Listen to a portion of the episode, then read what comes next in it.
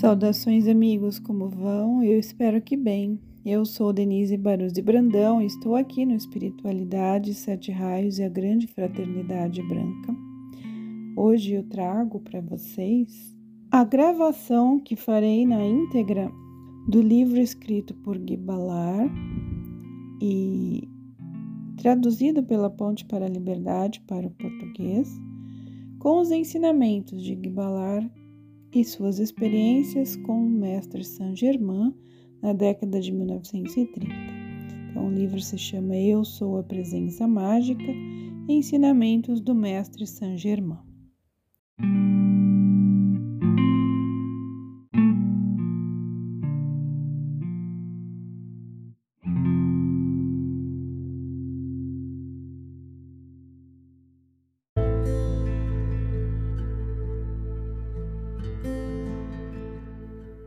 Não existe mal em lugar algum desta terra ou de nenhuma outra a não ser aquele que os próprios seres humanos geraram alguma vez em qualquer parte.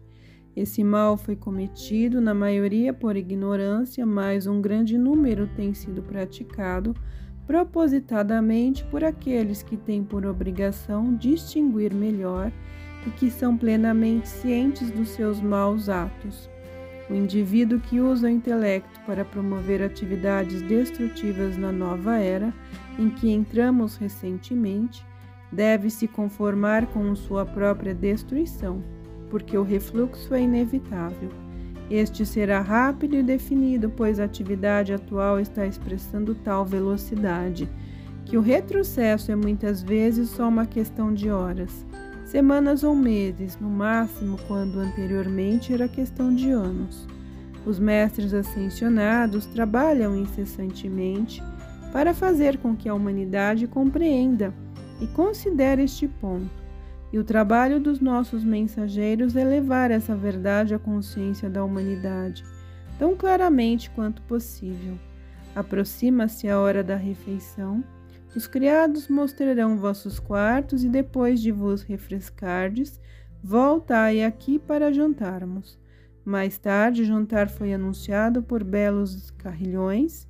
Nosso anfitrião ofereceu o braço a nada e conduziu-nos a uma esplêndida sala de banquetes, onde havia lugares seguramente para umas quinhentas convivas.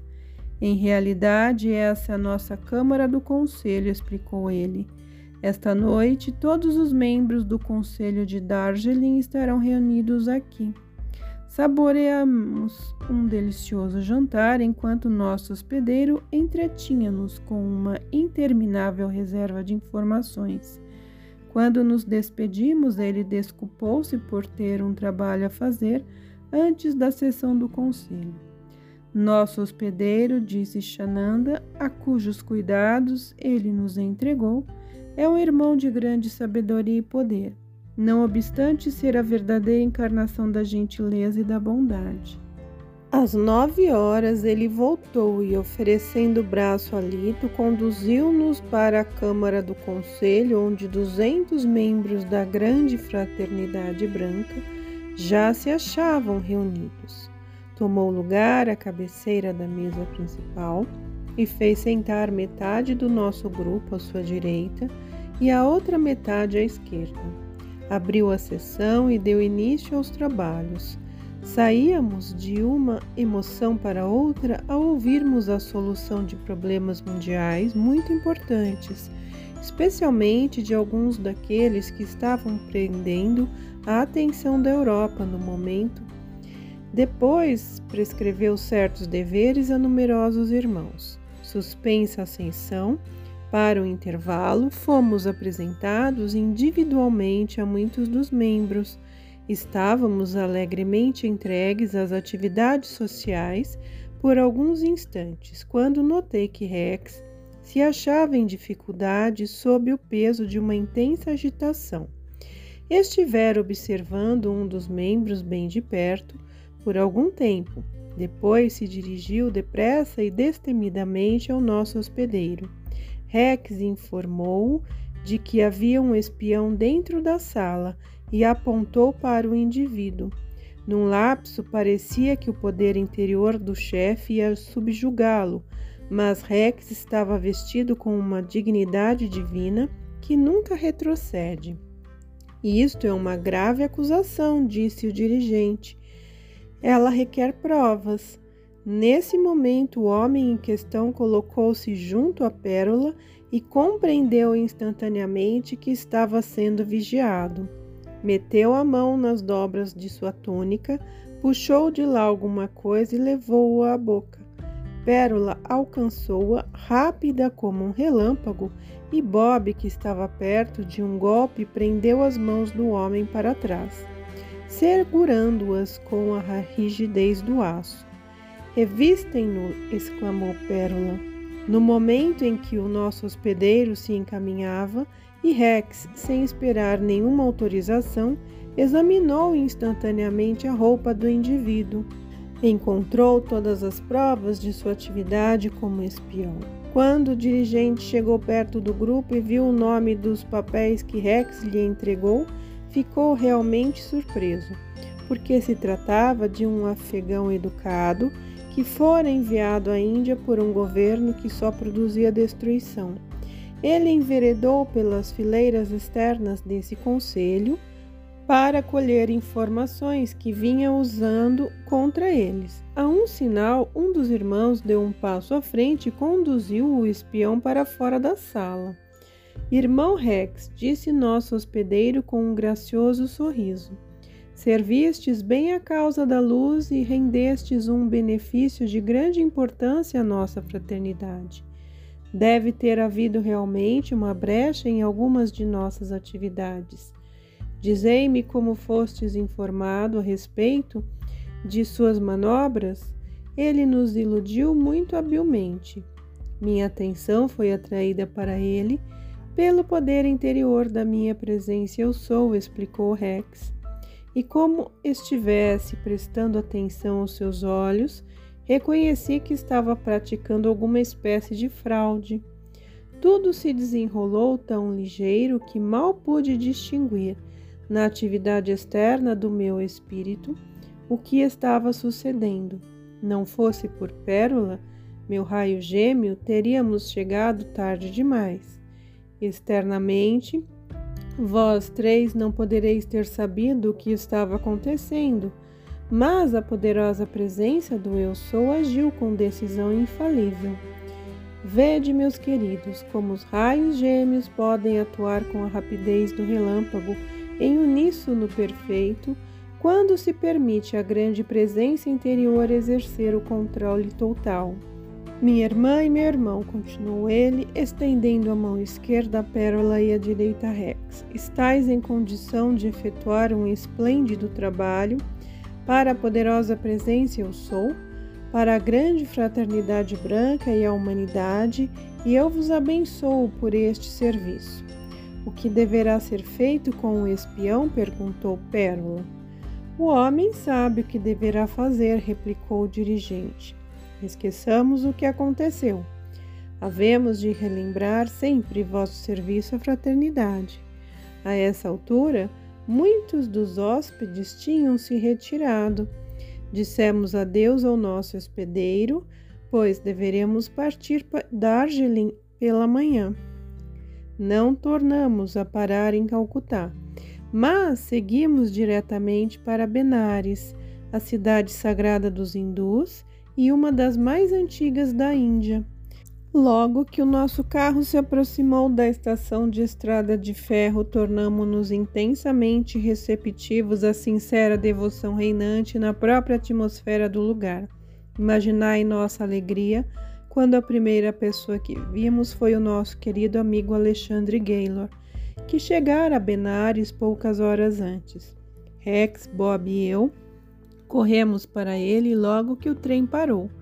Quando seu amigo, dono do iate, aproximou-se para saudá-lo, os dois olharam-se dentro dos olhos com profundo amor e compreensão, nascidos de séculos de associação.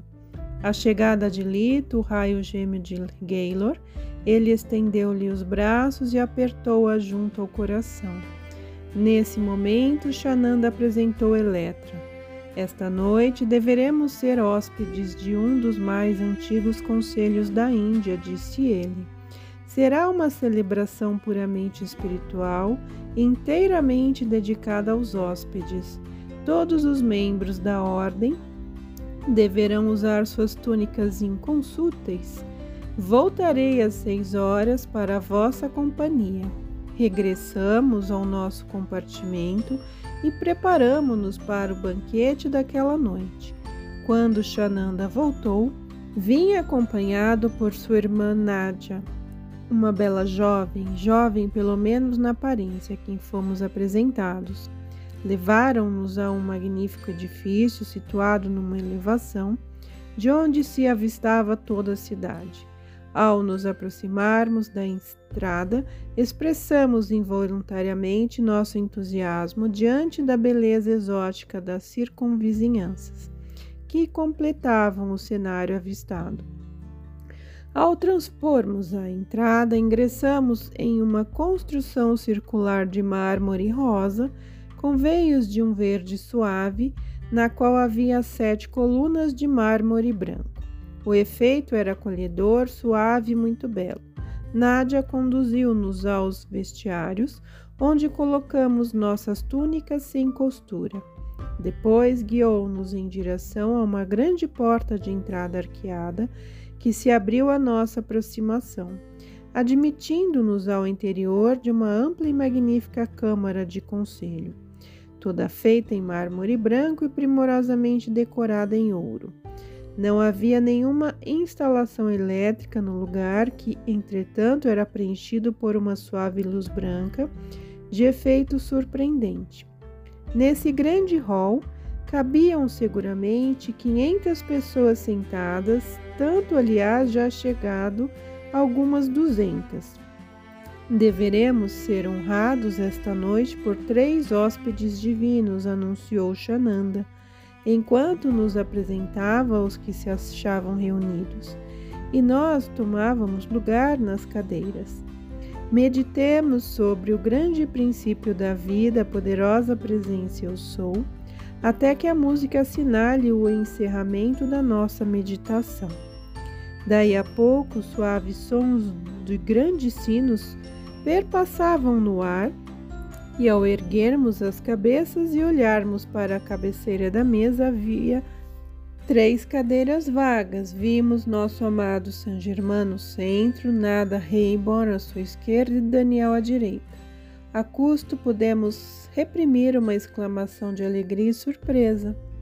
Todos na sala se levantaram em homenagem a esses seres abençoados, como convidados de honra.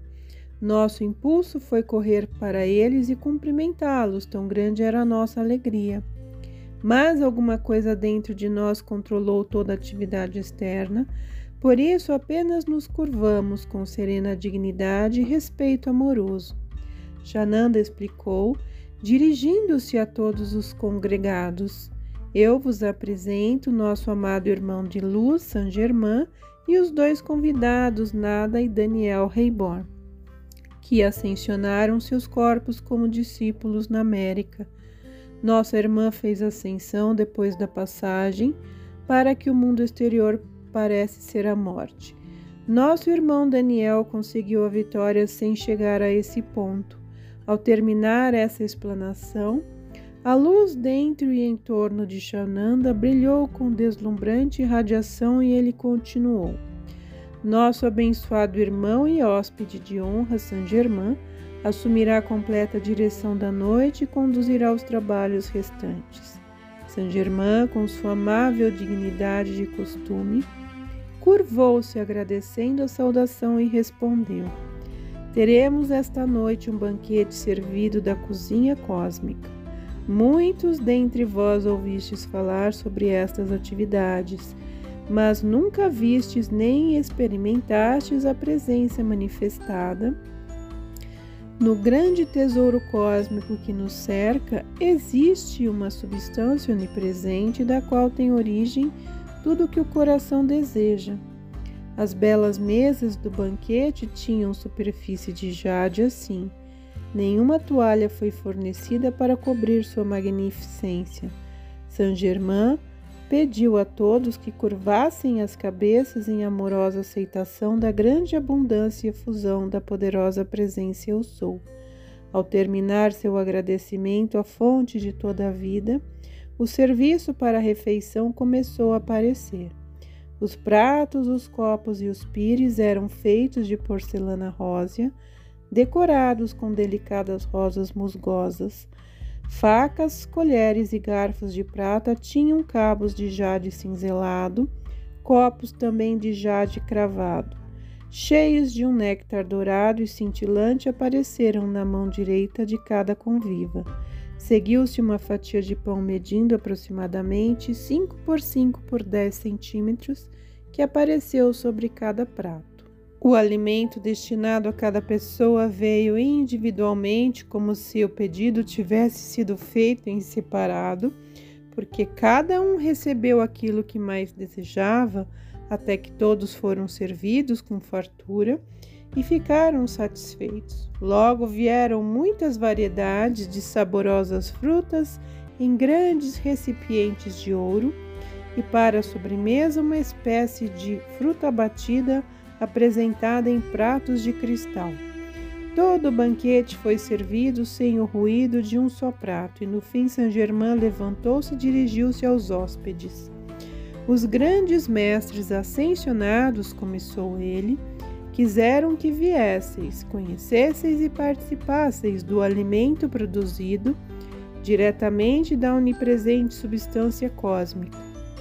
Essa substância é aquilo que vos tem sido explicado como sendo a pura substância eletrônica que enche a imensidade, da qual todas as formas são criadas e toda manifestação produzida. Essa substância limitada que vos rodeia por toda parte é vossa para ser manipulada, modelada dentro da forma, sem qualquer limitação. Quando vos conservais em contato perfeito verdadeiramente perfeito e sem a menor interrupção, com a poderosa presença eu sou em vós, esse glorioso ser e poder angélico, vosso ser real, que está constantemente vertendo sua energia dentro do cérebro e do corpo físico. É Deus individualizado em vosso ponto do universo, para moldar essa substância cósmica dentro de tudo o que deliberais.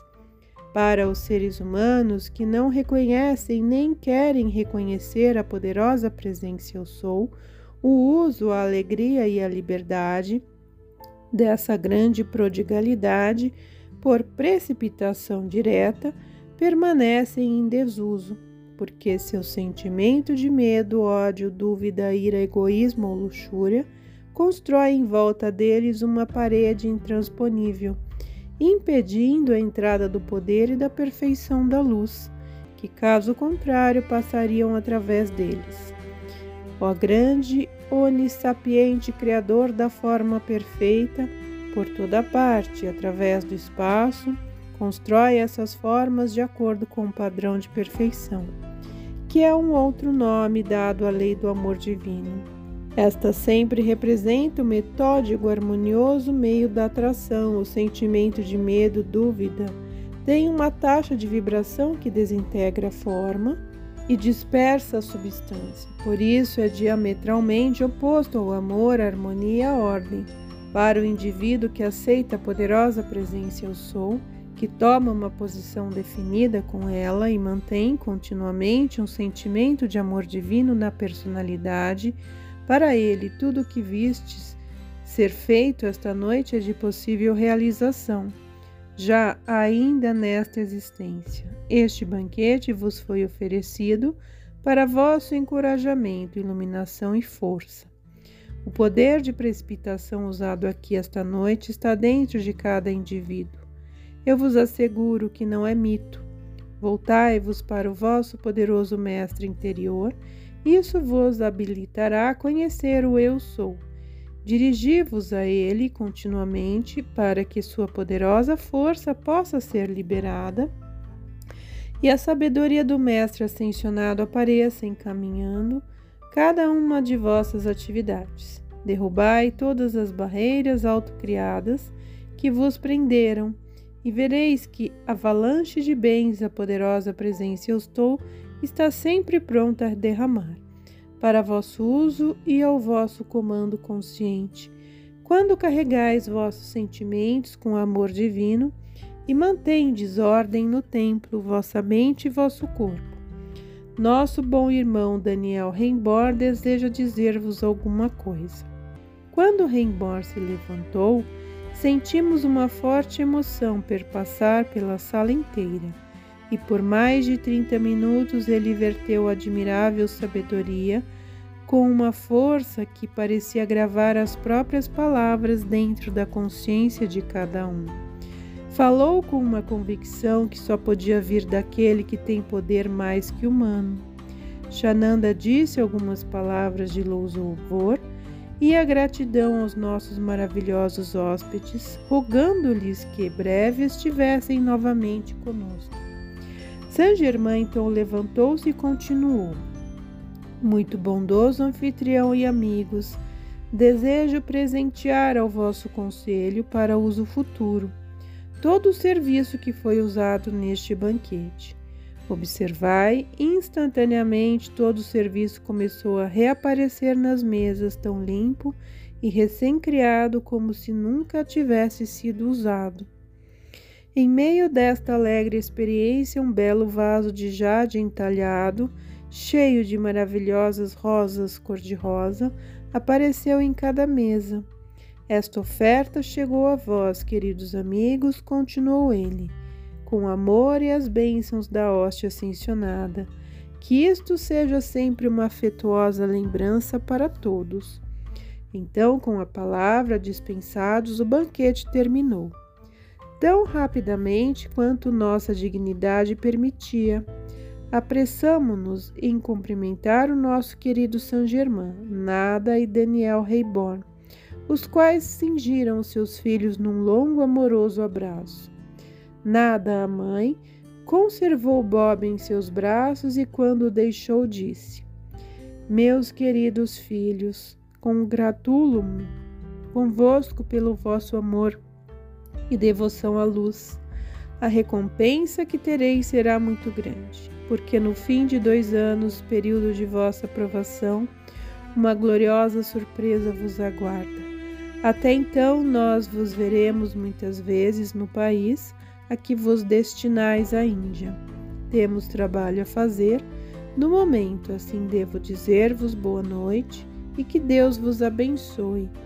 Então, curvando-se para Shananda e Nádia, eles desapareceram com Saint Germain. Agradecemos nosso anfitrião pela maravilhosa noite e foi então que ele nos comunicou que deveríamos partir cedo na manhã seguinte, para o nosso destino, porquanto já tínhamos permanecido ali pelo tempo permitido. Voltamos logo ao nosso carro particular e, ao nos dizer boa noite, Xananda deu orientação para almoçarmos em trânsito, avisando-nos que voltaria antes de chegarmos a Simla. Partimos às sete horas da manhã seguinte, esperando estacionar em Benares, Lucknow, Delhi e Simla. Tínhamos recebido instrução para não perder tempo, mas sim seguir diretamente ao nosso destino nos Himalaias, onde deveríamos estabelecer nossas moradas por muitos meses. E nada mesmo era realmente importante a não ser a obediência a esse comando. A menos que esteja procurando expandir a luz dentro de si mesmo, é impossível alguém entender integralmente e apreciar o sentimento de que nada realmente é importante a não ser tudo de Deus, bem como aquelas experiências pelas quais a luz é liberada. Gaylord deveria encontrar-nos em Benares em viagem para o norte e ficar conosco durante o resto de nossa estadia na Índia. A região que atravessávamos era belíssima. Ponderamos sobre o que um equipamento moderno seria capaz de empreender na Índia, através do qual ela poderia tornar-se o jardim do mundo. Seus rios inumeráveis podiam transformá-la num perfeito paraíso, porque a Índia está começando a sentir suas asas novamente, suas indústrias se erguerão uma vez mais. Ela voltará àquela majestosa glória que já alcançou muitas vezes no passado. E sem considerar as esmagadoras influências que fizeram dela uma presa nos últimos 200 ou 300 anos, os grandes problemas da Índia serão ainda resolvidos em perfeita ordem divina. Seus milhões de filhos ainda terão a oportunidade de expressar a luz e a presença de Deus que se acha dentro deles. Há uma grande roda cósmica de progresso que afeta toda a nossa Terra. Ela governa a expansão da luz em todo o sistema ao qual este planeta pertence. Quando essa roda gira até um certo ponto, e esse ponto está mais perto do que a humanidade imagina, focaliza certos raios de energia sobre a Terra, a resistência e aquisição de um bem maior, estabelecida por personalidades acanhadas e egoístas e mentalidades adormecidas. Será como um pedaço de palha diante de um vendaval. Os esforços desses seres humanos tornar-se-ão inúteis e eles serão compelidos a obedecer a um poder muito maior do que os seus importunos desejos egoístas. O dia passou-se rapidamente depois do jantar, reunimos-nos no compartimento de Gaylor, pedindo-lhe que nos contasse alguma coisa de suas próprias experiências.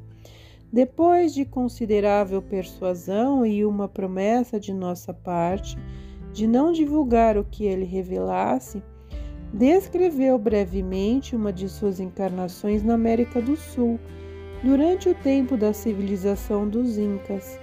Ouvimos encantados por mais de três horas as experiências daquela vida, durante a qual Lito também existia encarnado.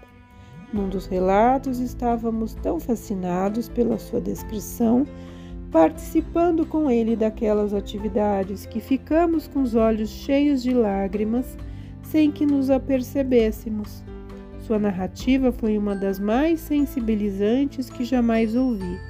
E por fim contou-nos que tinha em seu poder os antigos registros em caracteres incaicos, a fim de provar as principais experiências dessa vida.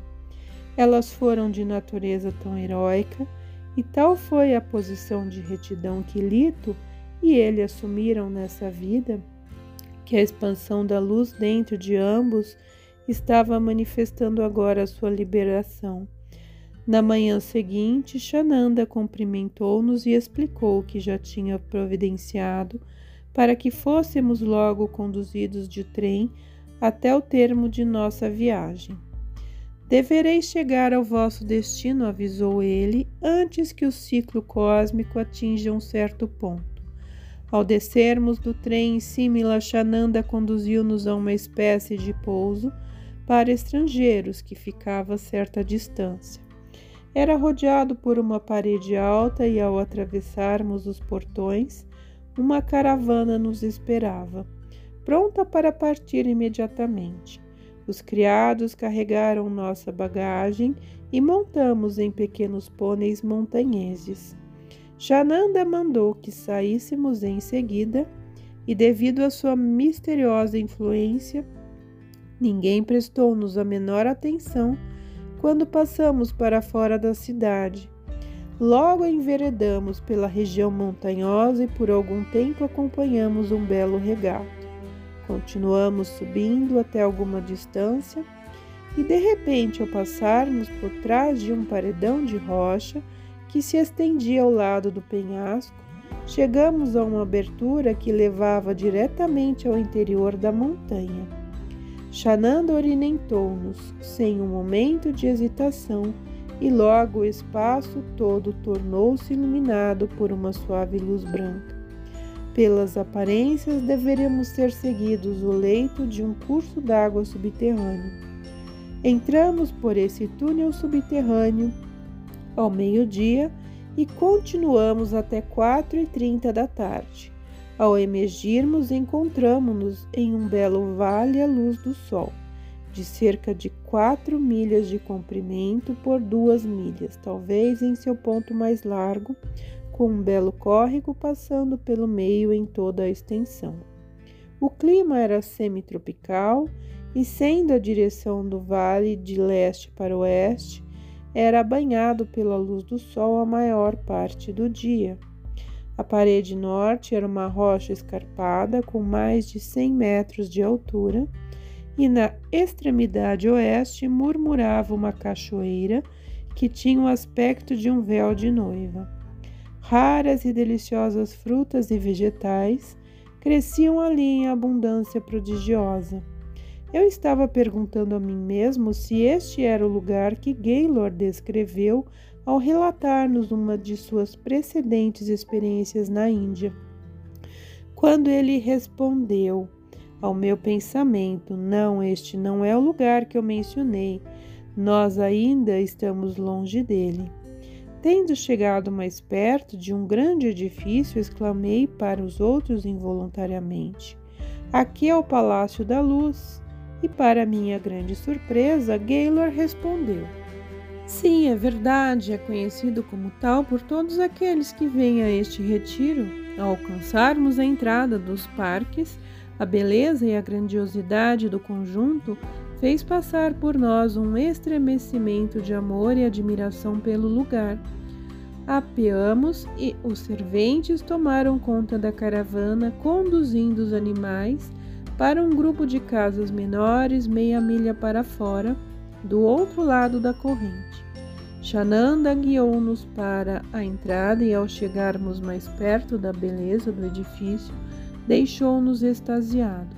Tão magnífica era a arquitetura, bem como a mão de obra. Foi construído do puro ônix branco com quatro pavimentos, possuindo um grande domo no centro. Ao atingirmos o alto da escadaria, os sons de um belo sino anunciaram nossa chegada e nos deram boas-vindas como hóspedes do retiro.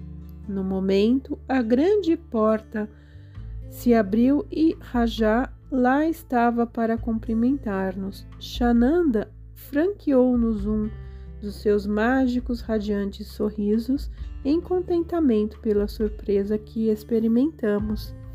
Esta é a nossa casa, comentou ele alegremente. Nós damos as boas-vindas a cada um de vós, pois ela é vossa pelo tempo que desejardes aqui ficar. E sempre que quiserdes voltar, encontrareis túnicas de seda e roupas interiores em vossos aposentos. Continuou ele, que deveis vestir enquanto aqui estiverdes. Elas não se sujam nem se gastam, por isso não tenhais medos de usá-las. Mostraram-nos os quartos no segundo pavimento, com vista para o vale. Era um sonho de beleza, originais, acolhedores e providos de todo o conforto e luxo. Preparamo-nos para jantar e colocamos nossas vestimentas como fora pedido.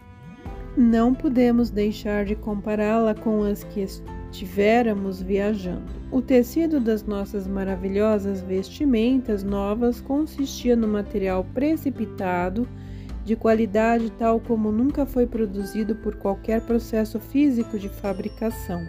O tecido diferia de qualquer coisa existente no mundo externo, cintilava com radiação deslumbrante, era espesso e macio mesmo pelo avesso. Cada túnica apresentava uma espécie de cinto do mesmo material, profusamente ornado de joias e era acompanhado de sandálias com bonitos desenhos em combinação com a respectiva túnica.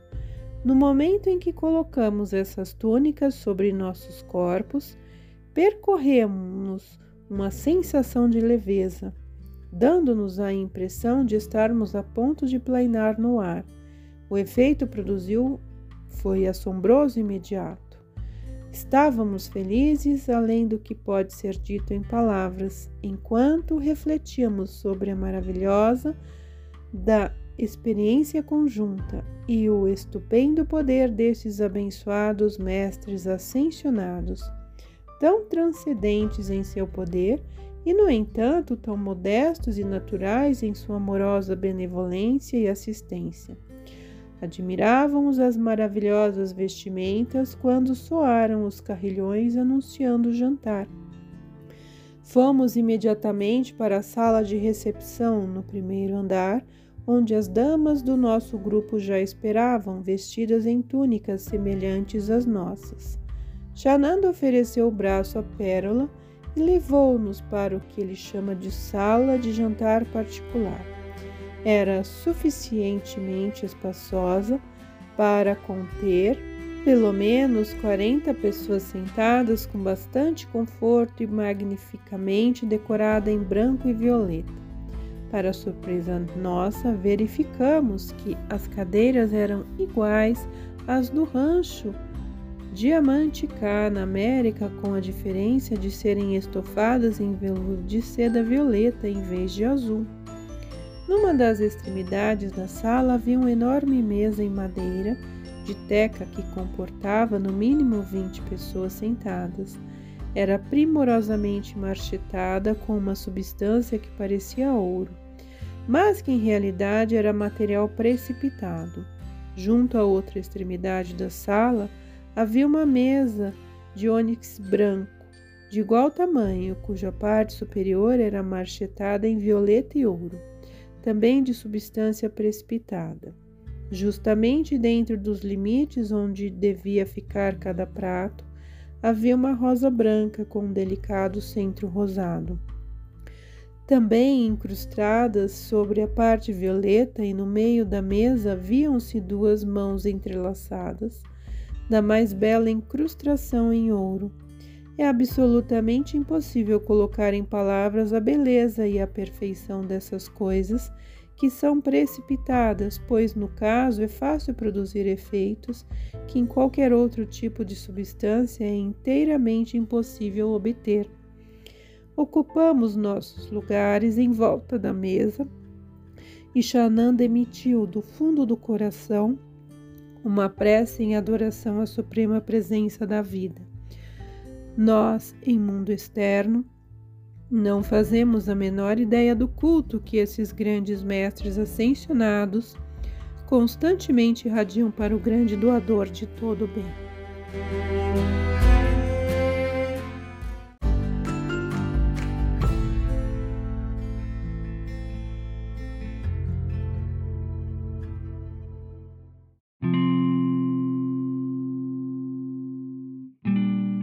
Meus amigos, eu espero que tenham gostado. Fiquem na paz e que a luz divina os abençoe sempre.